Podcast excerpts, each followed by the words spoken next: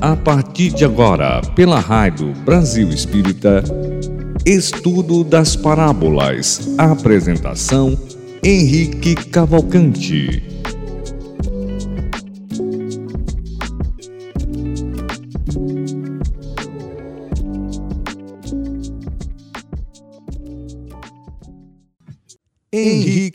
Cavalcante. Boa noite, amigos da Rádio Brasil Espírita. Estamos novamente no ar com o estudo das parábolas. Hoje comentaremos sobre a parábola do rico e de Lázaro. Conosco hoje a presença amiga da nossa Rossana, na qual iremos compartilhar esse momento único nessa noite grandiosa. Rosana, eu queria que você iniciasse com a nossa prece e depois vamos debater sobre essa rica parábola. Perfeito. Boa noite, Henrique. Boa noite, Márcio. Boa noite a todos os ouvintes. Nessa oportunidade única, como disse o nosso irmão Henrique, nós vamos então aproveitar o momento e elevar o nosso pensamento a Deus. Elevemos o pensamento a Deus, nosso Pai Criador, visualizando a figura doce do Mestre Jesus.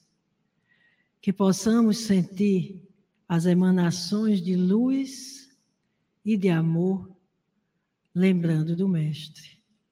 Que nesta noite, envolvidos pela espiritualidade amiga, possamos compartilhar o amor, a instrução e receber todas as bênçãos e as assistências de que tanto necessitamos.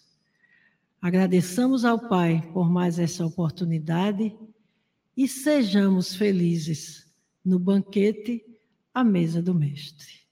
Muita paz e que assim seja. Pois então, amigos ouvintes, daremos início através da leitura do texto evangélico. O texto está lá no Evangelho de Lucas, no capítulo 16, versículos 19 ao 31. Diz o texto: Ora, havia um homem rico e vestia-se de púrpura e de linho finíssimo, e vivia todos os dias regalada e esplendidamente. Havia também um certo mendigo chamado Lázaro que jazia cheio de chagas à porta daquele. E desejava alimentar-se com as migalhas que caíam da mesa do rico. E os próprios cães vinham lamber-lhe as chagas. E aconteceu que o mendigo morreu e foi levado pelos anjos para o seio de Abraão. E morreu também o rico e foi sepultado. E no Hades ergueu os olhos estando em tormentos, e viu ao longe Abraão e Lázaro no seu seio. E chamando, disse: Abraão, meu pai, tem misericórdia de mim, e manda a Lázaro que molhe na água a ponta do seu dedo e me refresque a língua, porque estou atormentado nesta chama. Disse, porém, Abraão: Filho, lembra-te de que recebeste os teus bens em tua vida, e Lázaro somente males. E agora este é consolado, e tu atormentado. E além disso, está posto um grande abismo entre nós e vós, de sorte que os que quisessem passar daqui para vós não poderiam, nem tampouco os de lá passar para cá. E disse-lhe: Rogo-te, pois, ó Pai, que o mandes à casa do meu pai, pois tenho cinco irmãos, para que lhes dê testemunho, a fim de que não venham também para este lugar de tormento. Disse-lhe Abraão: Eles têm Moisés e os profetas, ouçam-nos. E disse-lhe: Não, Abraão, meu pai, mas se algum dos mortos fosse ter com ele, arrepender-se-iam, porém, arrepender-se-iam. Porém, Abraão lhe disse: Se não ouvem a Moisés e aos profetas, tampouco acreditarão, ainda que algum dos mortos ressuscite. Pois é, amiga Rossana, esse é o texto, e que texto! E que texto!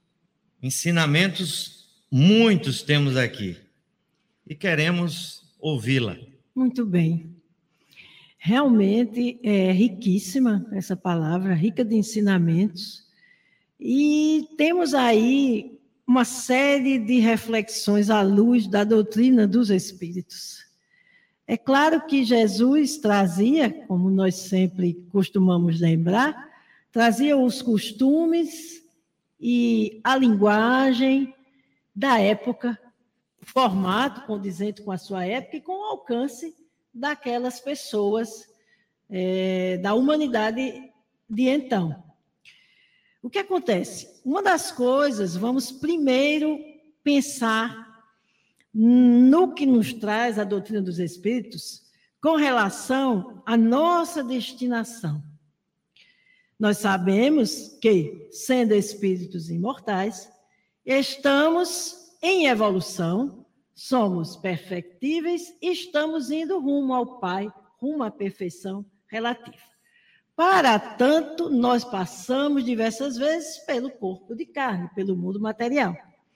E já no início da parábola, quando se coloca, primeiramente, as duas posições diferentes do ponto de vista material, entre este homem rico e Lázaro, ocorre que logo em seguida nós vamos ver que tanto um como o outro vão desencarnar. Não há diferença alguma nesse momento de destinação em relação ao que se refere a deixar a vida material. E isso nós conhecemos hoje. Claro que o Cristo trazia encoberta essa mensagem, mas a gente vai chegar lá. Então, ambos desencarnaram. O destino foi o mesmo. O que acontece? Há muitos chamamentos, inclusive a gente vê o, o, o, a própria espiritualidade em O Evangelho segundo o Espiritismo, nos chama a atenção para esses gozos, a diferença dos gozos terrenos e dos gozos celestes. Claro, deixando muito claro que não há mal em si em se ter, por exemplo, o retorno justo dos seus labores, em se ter a, digamos, a correspondência daquilo a que se dedica a inteligência, o trabalho. Esse não é esse o ponto. O ponto seria em dar a esses valores maior valor do que aos valores espirituais. E eles lembram muitas vezes que, quando eles dão vários exemplos, por exemplo, na prática da caridade material, coloca-se muitas vezes em o Evangelho segundo o Espiritismo da intenção daquele que a pratica. Digamos que, se alguém a pratica é, desejando ser visto, desejando ser ah, aplaudido, esse, diriam, já teve a sua recompensa na terra. Ao passo que aquele que o faz em nome do amor ao próximo, em nome dessa mensagem central que trouxe o Cristo, será, obviamente, visto, entre aspas, de outra forma, digamos, visto no processo evolutivo, ou seja, ele atrairá para si, obviamente, outro tipo de caminho, outros tipos de destinos, digamos assim. Então, esse ponto já se coloca quando, chegando Abraão, naquilo que na época é, ainda se acreditava, aquelas pessoas tinham que ter imagens muito materiais e muito claras do que seria o bem, o mal, a aventura e a desventura, a infelicidade. Então, o Cristo coloca de forma bem diferenciada.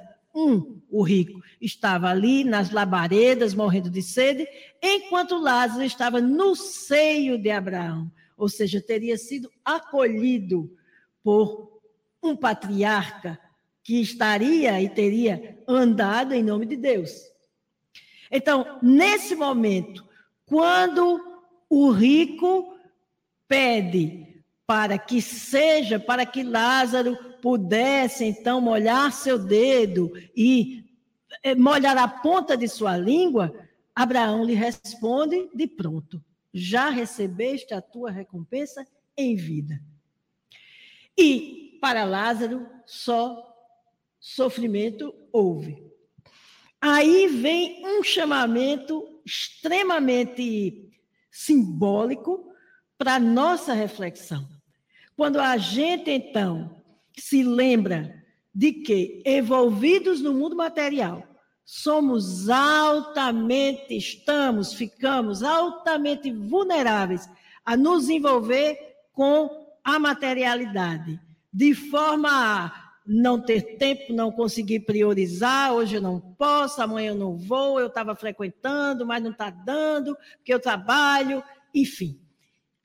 Quando não é assim, digamos que algum de nós consiga uma determinada é, condição é, material, social, e a partir daí passe a desejar cada vez mais, a colocar cada vez mais ah, o seu coração nesses tesouros, como diria o mestre, nesses tesouros materiais. Quanto mais tem, mais quer, se deslumbra, se envolve com a materialidade e vai se afastando do mundo espiritual.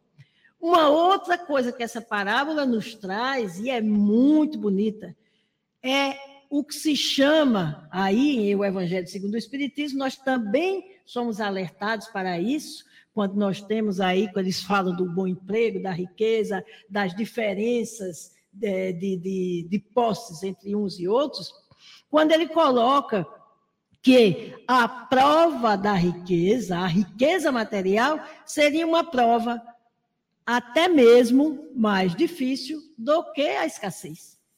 Justamente porque essa riqueza é, palavras deles, o, o, o excitante máximo das paixões, da sensualidade, do egoísmo.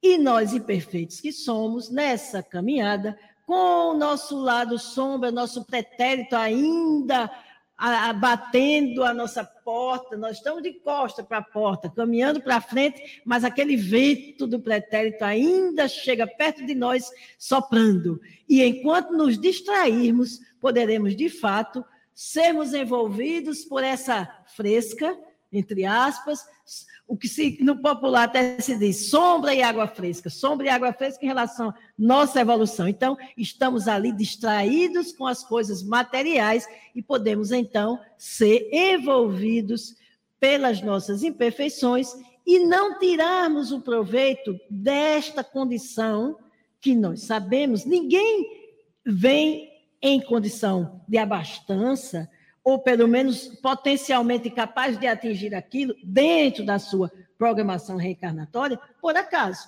Nada, aliás, nós sabemos, nada acontece por acaso. Mas detalhando em relação a, ao processo evolutivo, nós sabemos da responsabilidade que temos ao encarnarmos nesta condição.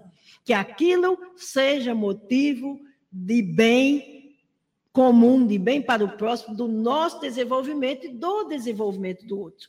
Ao passo que a miséria, sim, é uma prova difícil, se bem suportada, nos alçará a, a voos mais rápidos, digamos assim, é de fato, tem de fato um outro aspecto, no sentido de que, claro, estaremos talvez mais, mais propensos a, a, a, a, inconformismo, a revolta, sim, mas temos muitos recursos que nos farão, ao contrário, nos aproximar da nosso, do nosso, é, da nossa dimensão espiritual, do contato com o divino, do contato com Deus e, naturalmente, do auxílio daqueles que nos acompanham da nossa espiritualidade amiga. Então, penso que nesse, nesses dois pontos, são é, essa parábola nos toma assim de, de um impacto de uma reflexão muito profunda, eu penso. E gostaria, inclusive, de lhe ouvir um pouco a respeito, Henrique. É, eu estava meditando aqui no, no, texto, eu já li esse texto várias vezes, mas eu, eu, eu uma coisa me chamou uma, agora uma atenção muito precisa, porque é, o rico, ele pediu, ele rogou, é, pediu a Abraão para rogar ao pai para que falasse é, com os seus irmãos para que eles tomassem um novo, uma nova direção, um novo caminho, é, é, sintetizando a coisa. E o texto é claríssimo, onde no final diz assim: é, se não ouvem Moisés e os profetas, tampouco acreditarão, ainda que algum dos mortos ressuscite. Então, é, é como se existisse um individualismo e uma responsabilidade individual. Então, nós não temos que ficar preocupado com. Estou é, falando de uma forma. É, é, é, não numa forma dura, é uma forma que o ouvinte entenda. Nós somos responsáveis pela, pelo nosso plano reencarnatório. Perfeitamente. Então, os outros que estão ao nosso lado, amigos de reuniões mediúnicas, amigos espíritas, amigos frequentadores de casas espíritas, nós é, temos uma responsabilidade ímpar por conta de tudo que nós presenciamos na doutrina espírita. Então, nós temos a, a, o privilégio, numa reunião mediúnica, de estar ouvindo e estar é, é, aprendendo com os nossos irmãos que estão a sofrer. Então, a gente coloca aqui, nesse paralelo de, de Lázaro e do rico, e nós estamos a ouvir, simbolicamente, a Moisés e os profetas. Será que nós estamos com os nossos ouvidos atentos a esse chamamento? Porque, olhe, não tem coisa mais maravilhosa do que os ensinamentos da doutrina espírita. Então, é, é, tem hoje à tarde eu estava na palestra e estava falando justamente sobre uma questão do livro dos Espíritos que eu gosto, admiro e procuro seguir, porque esse é o primeiro passo para nós começarmos a viver a doutrina espírita dentro de nós, que é a questão 919 ela diz aqui: qual o meio prático mais eficaz que o homem tem de se melhorar nesta vida e de resistir à atração do mal? E os espíritos, o espírito da verdade diz: um sábio da antiguidade vulo disse: conhece-te a ti mesmo. Então, é, foi, é perfeita essa colocação de Sócrates, perfeita. Mas, depois dessa questão, Santo Agostinho nos dá uma aula de como devemos proceder, de como devemos a cada dia nos examinar para seguirmos essa caminhada de luz traçada, como você bem falou, num plano reencarnatório muito bem traçado, ele nos dá o ABC de como devemos agir, nos examinando a cada dia, nos lapidando, nos moldando e seguindo uma caminhada para um mundo de regeneração. Então é isso, é, Rosana. Vamos, vamos conversar mais. Eu estou gostando da conversa, tá boa. Tá muito boa a conversa, tá mesmo, Henrique. Isso é bem importante. É, é essa, esse seu chamamento sobre por exemplo, o, o, o, nosso contato com nossos irmãos desencarnados sofredores nas reuniões mediúnicas, eu penso que seja um aprendizado absolutamente ímpar.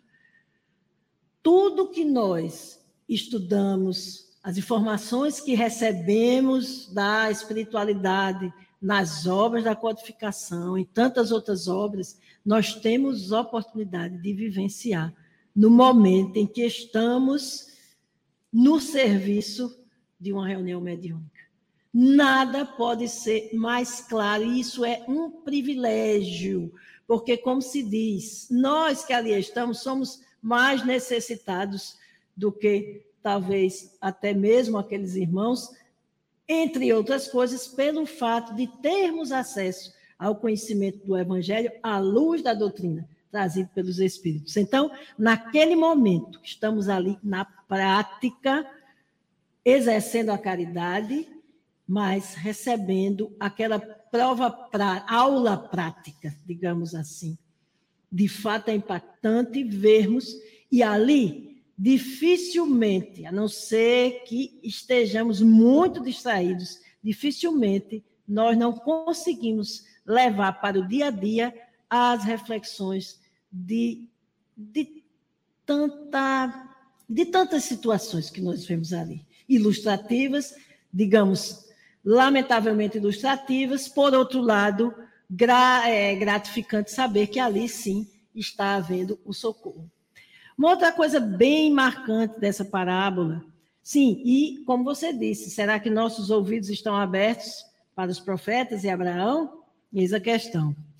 E uma outra coisa, quando ele diz assim, quem está aí não pode passar para cá e nem os daqui passar para aí. O que é que a gente se lembra, e você falou agora em mundo de regeneração, o que é que a gente se lembra? Né? Qual o ensinamento doutrinário que nós podemos tirar daí? Nós sabemos que nossa condição evolutiva e consequentemente, nossa, nosso padrão vibratório, nos condiciona a encarnar em diferentes mundos. Nossa evolução se dá em diversas encarnações. Em quantos mundos saberemos nós, porque ainda falta muita coisa. Então, a gente lembra do nosso planeta Terra, que se encontra, então, na transição planetária, de um mundo de provas e expiações, como sabemos, para o um mundo de regeneração. Ora, aqui nós temos a oportunidade do hoje, nós temos a encarnação atual de posse desse conhecimento. Então, nós temos em nossas mãos a consciência e as ferramentas para aproveitar esse momento, aproveitar esse período trabalharmos cada vez mais para que possamos, então, nos encontrar no mundo de regeneração. Para que possamos, entre aspas, entrar no mundo de regeneração. Em que sentido? A gente gosta muito de explicar, eu trabalho também como evangelizadora da juventude, e a gente gosta muito de explicar essa questão para os jovens, que não se trata digamos assim, escolha. Não, você entra, você não entra. É que simplesmente o nosso padrão vibratório permitirá ou não a nossa reencarnação naquele planeta, naquele mundo já regenerado, o um mundo de regeneração. E aqueles que, porventura, não conseguirem, então, voltar naquele planeta, já como mundo de regeneração, serão sim encaminhados para reencarnar em outros mundos, condizentes com a, o seu padrão vibratório, onde, no entanto, não estão esquecidos pela misericórdia divina, pois já trarão consigo a experiência e o conhecimento que trará para eles recursos a mais. Naquele mundo onde eles já aprenderam muitas coisas, poderão chegar, servir, auxiliar e não só estarão refazendo um caminho para resolver, para resgatar, para, é, digamos assim, aperfeiçoar aquilo que precisam, mas também servindo como é, irmãos em obra que podem auxiliar e encaminhar aqueles outros do planeta, então, onde eles se. Sim. É, temos um, um, um, amigo ouvinte que nos faz um, uma colocação. Diz aqui: o mundo nos cobra uma imagem, uma capa, uma aparência para que sejamos aceitos nele. Aí é preciso questionar: É neste mundo que queremos? É esse mundo que É esse queremos? mundo que queremos? O materialismo massageia o ego, a vaidade terrena. Muito bem. É é uma excelente pergunta e uma excelente co- colocação. Eu venho, inclusive, aproveitar é, uma fala do Henrique, quando ele falou da individualização do nosso processo evolutivo.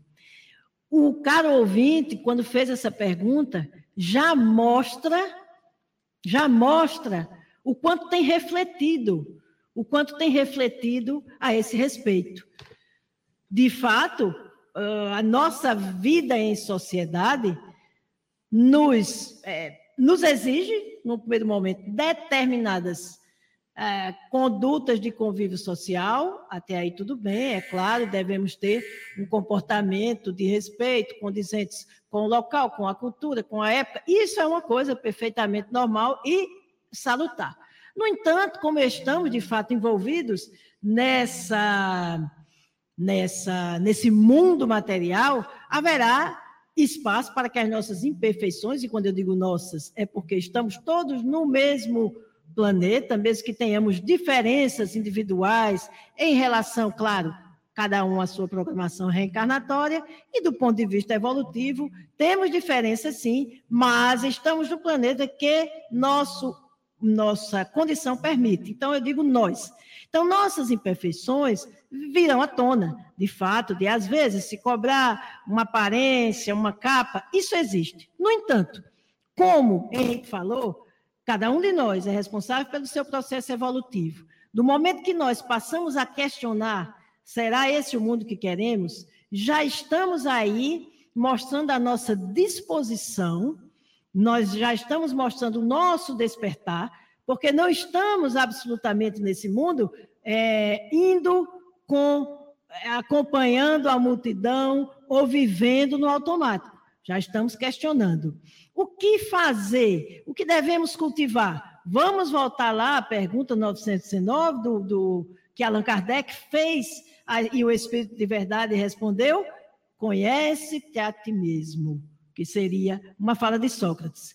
E nesse momento, em nos conhecendo a nós mesmos, come, começamos por questionar, refletir, como o irmão fez, e buscar dentro de nós a melhor maneira de bem conviver e de manter a o nosso caminho dentro daqueles valores que nós acreditamos, dentro daquilo que o Cristo trouxe, que é o amor ao próximo como a nós mesmos. Isso se aplica, pode se aplicar em cada passo da nossa vida. E aí, Santo Agostinho vem para nos dar o ABC, como disse Henrique. Ao deitar todos os dias, faz uma revisão. Fiz todo o bem que podia, não fiz mal, posso evi evitei males, fiz todo o bem que podia, como eu, em linhas gerais, né? O que ele fala na mensagem. Como eu poderia ter sido melhor? Isso é exercício, como tudo na vida.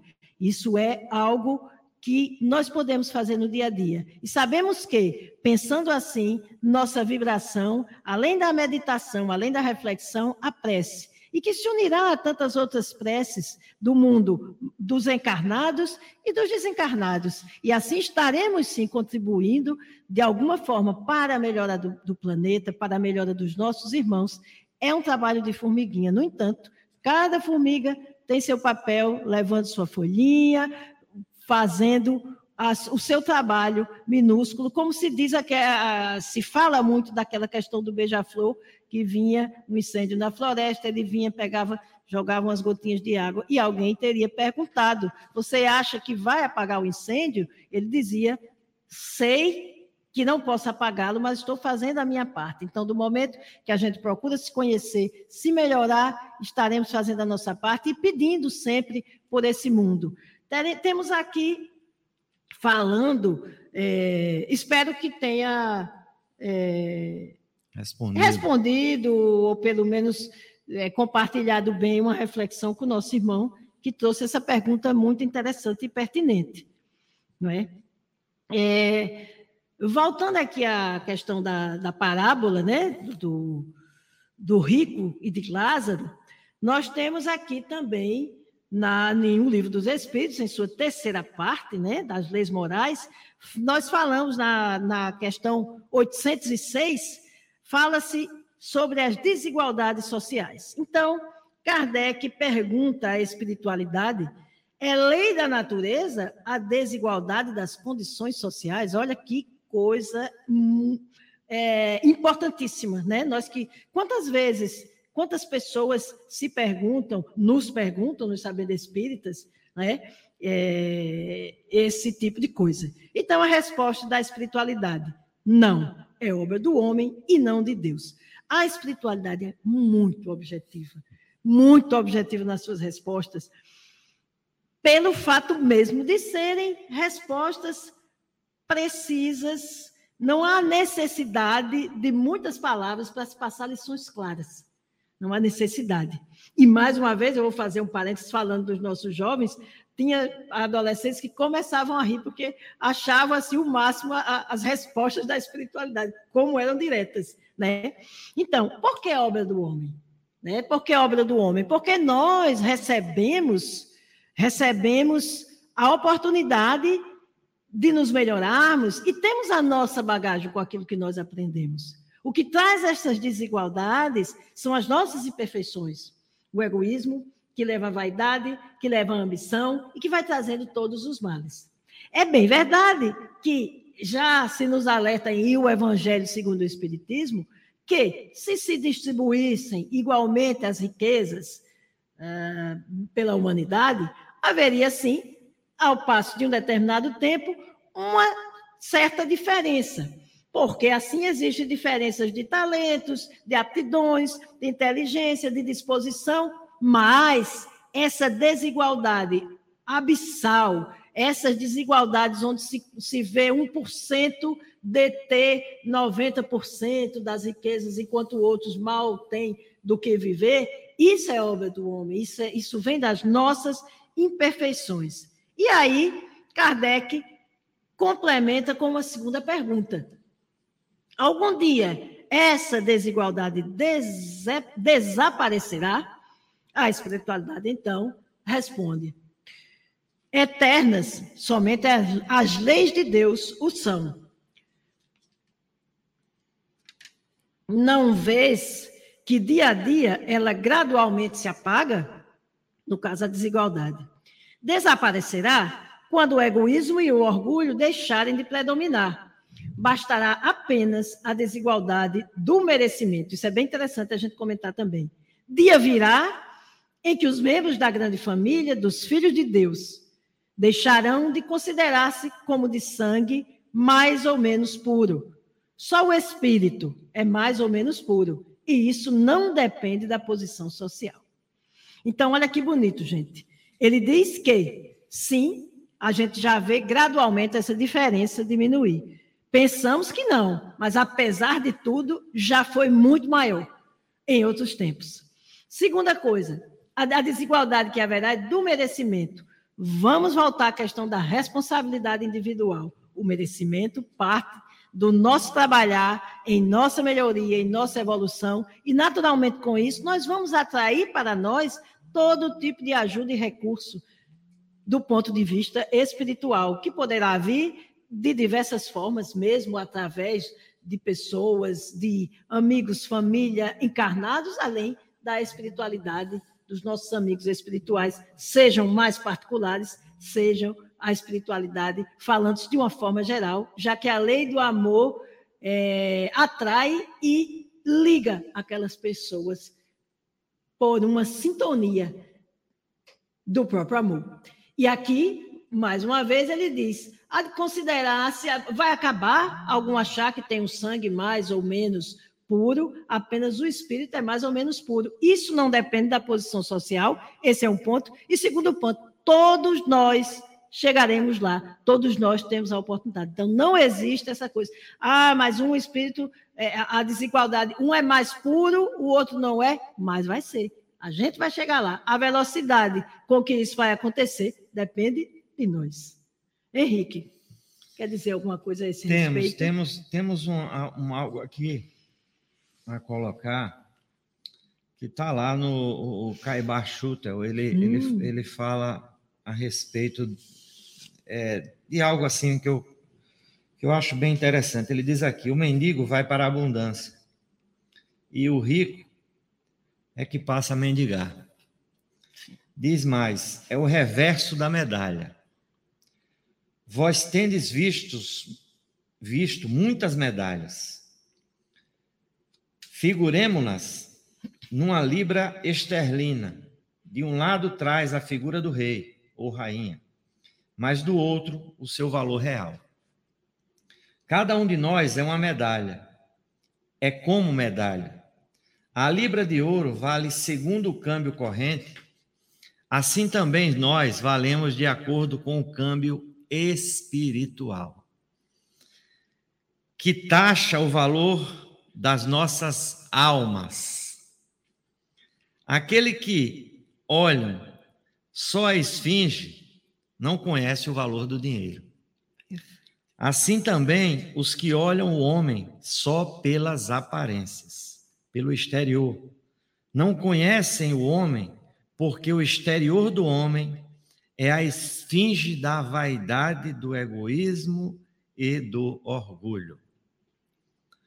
O que vale na moeda é o reverso, o que vale no homem é o interior, ou seja, o espírito. O rico trazia no verso o característico do rei. Mas depois que morreu, mas depois que morreu, apurou-se o valor da medalha gravado no verso. E esse valor não permitiu o rico, senão uma entrada no Hades, submundo, inferno.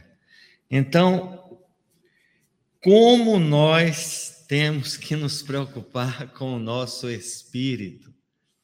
Nós temos tantas mensagens maravilhosas. Hoje a gente, a gente tem uma lição muito bonita daquele Davi que matou, né, que conseguiu, ao, ao lutar com Golias, ele conseguiu acertar uma pedrinha na testa do, do tal Golias e derrubou aquele gigante, que na, na, na, no texto diz que ele tinha mais de dois metros de altura. Então, para Davi, que era um menino pequeno, um pastor de ovelhas, mas o que me mais marca na história, nessa história, é o seguinte: é que Davi, ele estava, quando o profeta foi é, é, consagrá-lo a rei de Israel, aquele menino, ele estava cuidando de ovelhas, ele estava pastoreando ovelhas.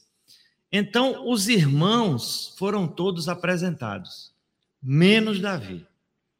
Davi estava pastoreando ovelhas, estava no campo pastoreando ovelhas. Então, o profeta perguntou, depois de todo aquele aparato, de olhar um irmão de Davi que era bem bonito, e aí é esse, aí soou a voz do Espírito, não, não é esse.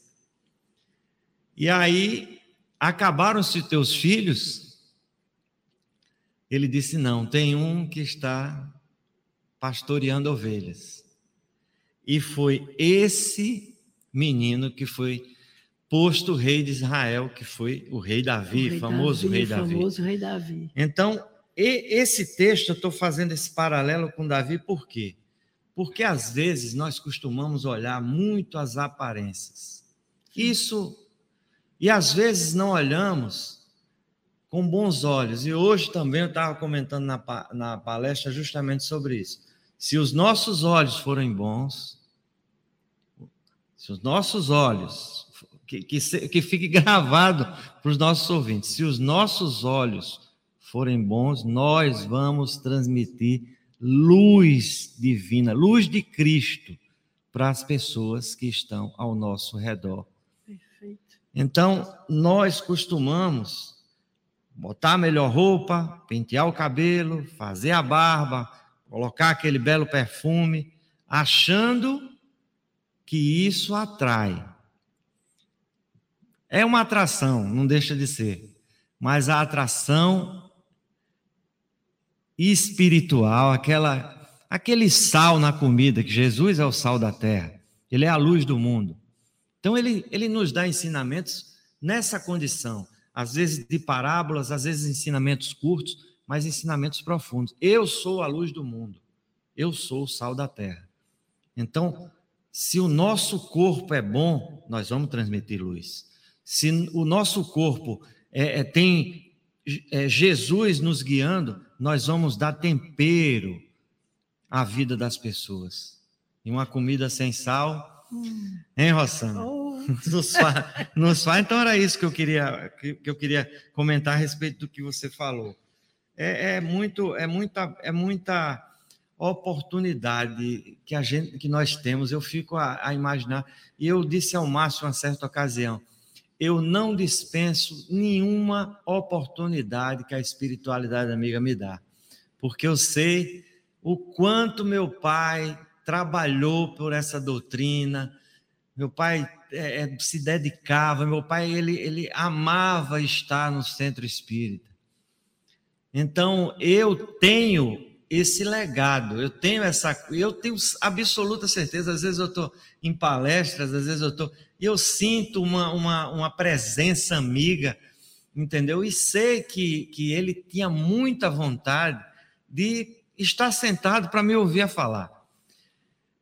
Então, eu, eu não tive essa oportunidade porque eu, eu, eu fui a Salvador, morei em Salvador, morei em Recife, e meu pai passou toda a trajetória dele aqui em Maceió.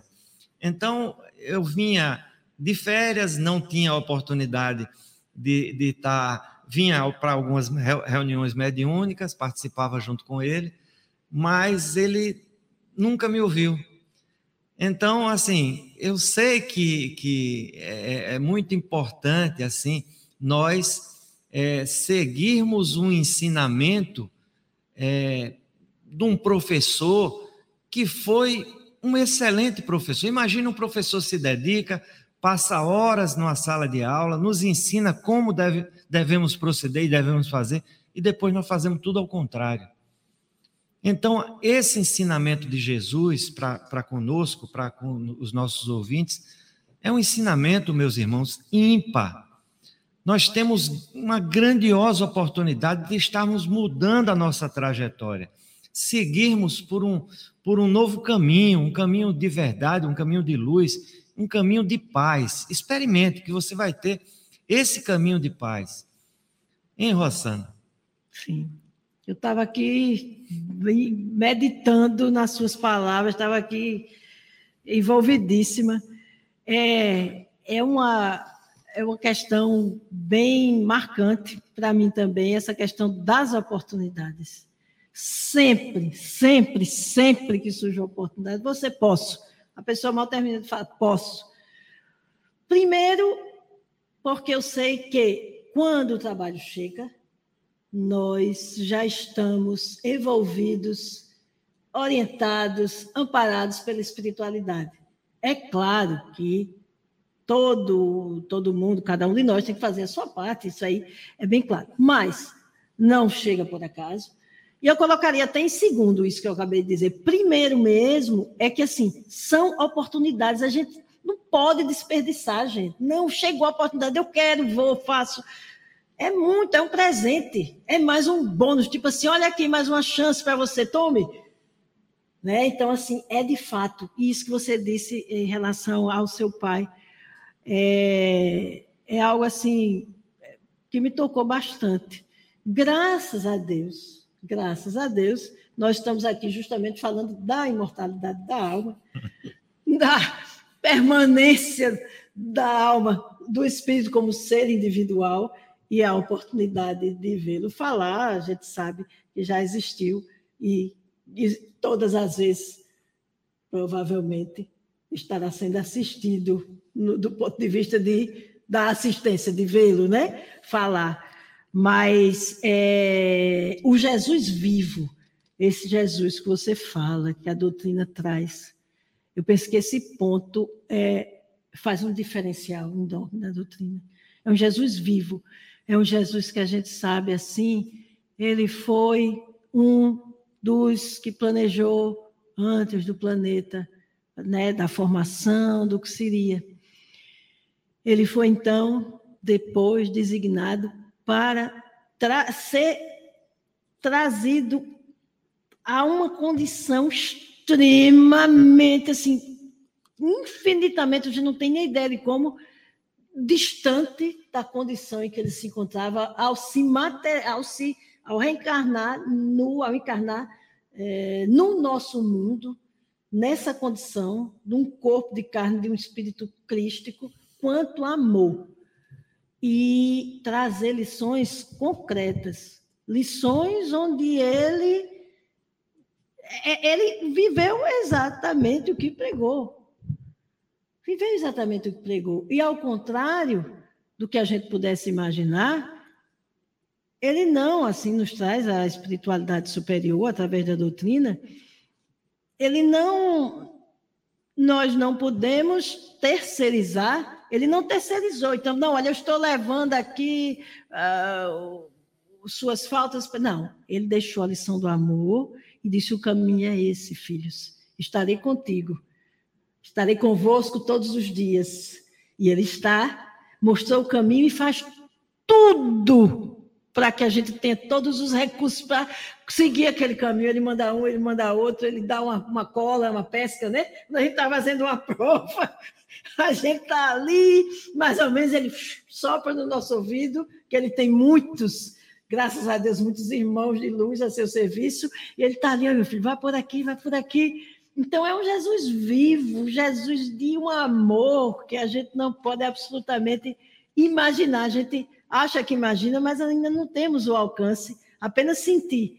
Nós podemos sentir ao nos entregar. E aí, quando eu falei agora entrega, me lembrou uma passagem que fala sobre Francisco de Assis, onde eles, então, ele estava com mais dois, é, dois monges, dois freis, né, que o acompanhavam, fazendo uma longa caminhada no inverno, na neve, à noite e procurando, demorando a chegar num determinado mosteiro que ia acolhê-los. A essa altura, Francisco já era conhecido não é, por todos os por todas as, as paragens, vamos dizer assim. E aí eles vão, vão até que avista aquela luzinha, vai chegando aquela neve, um frio danado, vento. E aí ele bate a, a, o portão, vem alguém, abre aquela portinhola pequenininha e diz assim, quem é? E diz, Francisco de Assis. E ele, pá, Francisco de Assis, e fecha a, a, porta, a portinhola. Nisso, Francisco se, se, se põe a, a pular, a cantar, a regozijar, e os dois ficam sem entender. Mas, mestre, como é que o senhor, o senhor está alegre, o senhor está cantando? Como é que o senhor pode ficar alegre numa situação dessa? Porque eles já estavam à beira do, do da. Já estavam no limite. Ele disse: Como é que o senhor está tão alegre? Por que o senhor está tão alegre? Ele disse: Porque agora nós estamos inteiramente nas mãos de Deus. Isso. Então, assim, é isso. É, Francisco de Assis, eu sou suspeito de falar, porque são vários ensinamentos dele.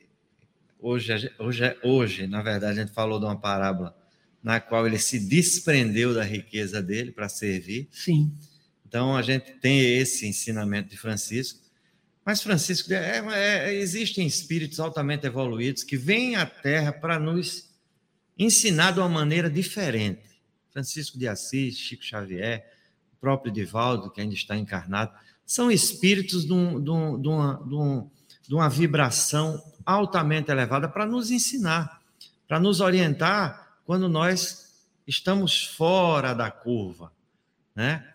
Então, é, é, tem um, um, Emmanuel fala no, no, livro Pão Nosso, um, um texto aqui que eu estava vendo, mas um texto muito, muito, onde sintetiza verdadeiramente tudo que essa parábola hoje nos é, é quis nos ensinar. Me ensinou muito, me ensinou muito. Então diz aqui, a resposta de Abraão ao rico da parábola ainda é ensinamento de todos os dias no caminho comum. Inúmeras pessoas se aproximam das fontes de revelação espiritual, entretanto, não conseguem a libertação dos laços egoísticos, de modo que vejam e ouçam qual lhes convém aos interesses essenciais. Ninguém justifique a própria cegueira com a insatisfação do capricho pessoal. É mano, é, é mano. Quando, é mano, quando fala, não passa mão, às vezes a mão na cabeça. Não. Então diz mais: o mundo está repleto de mensagens e emissários há milênios. O grande problema, no entanto, não está em requisitar-se a verdade para atender ao círculo exclusivamente de cada criatura, mas na deliberação de cada homem quanto a caminhar com o próprio valor na direção das realidades eternas.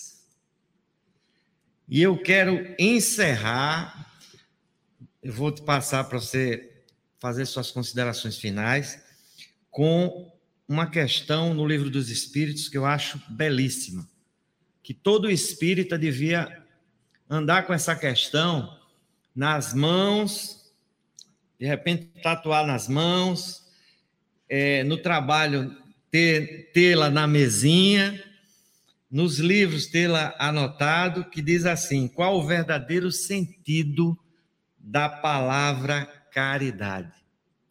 Como entendia Jesus?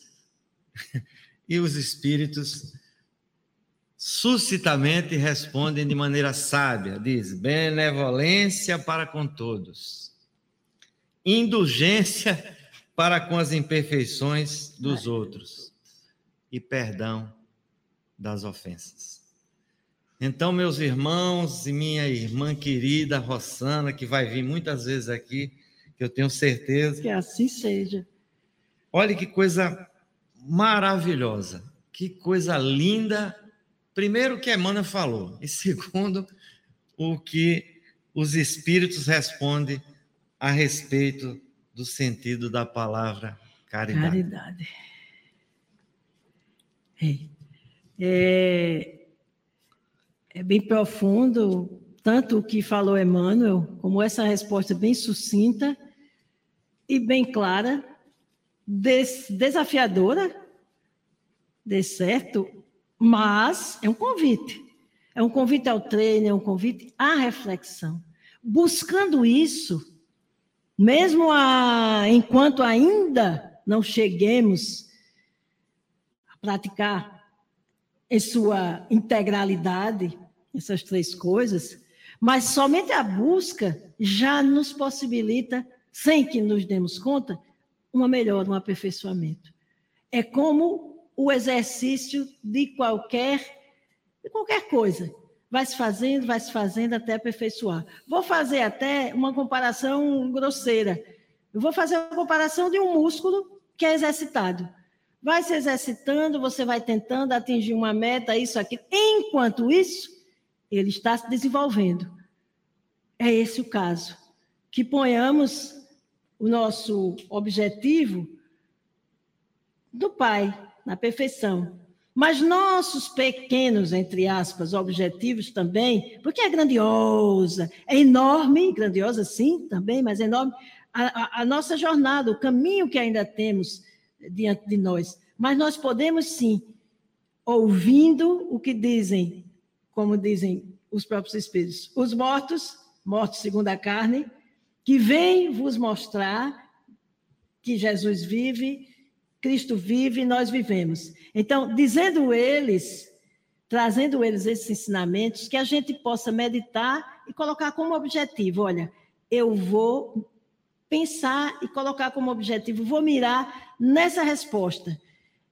Eu vou caminhando, eu vou tentando, eu vou fazendo. E nesse caminho a gente já vai crescendo. Isso é certo.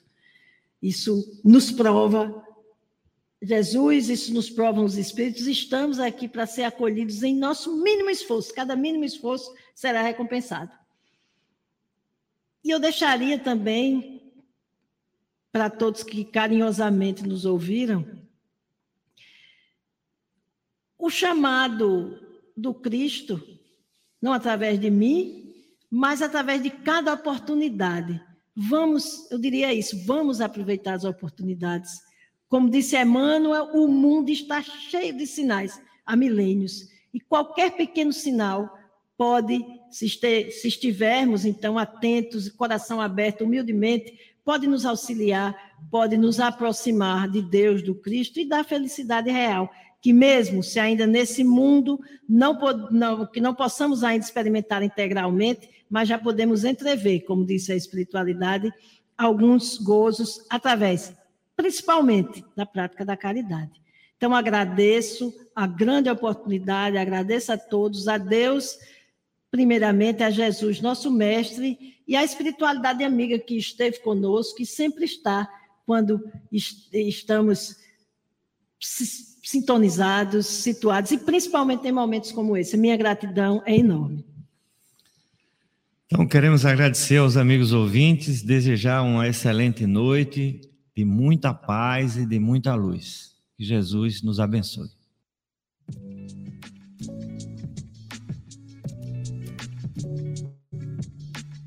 Você acabou de escutar pela Rádio Brasil Espírita Estudo das Parábolas.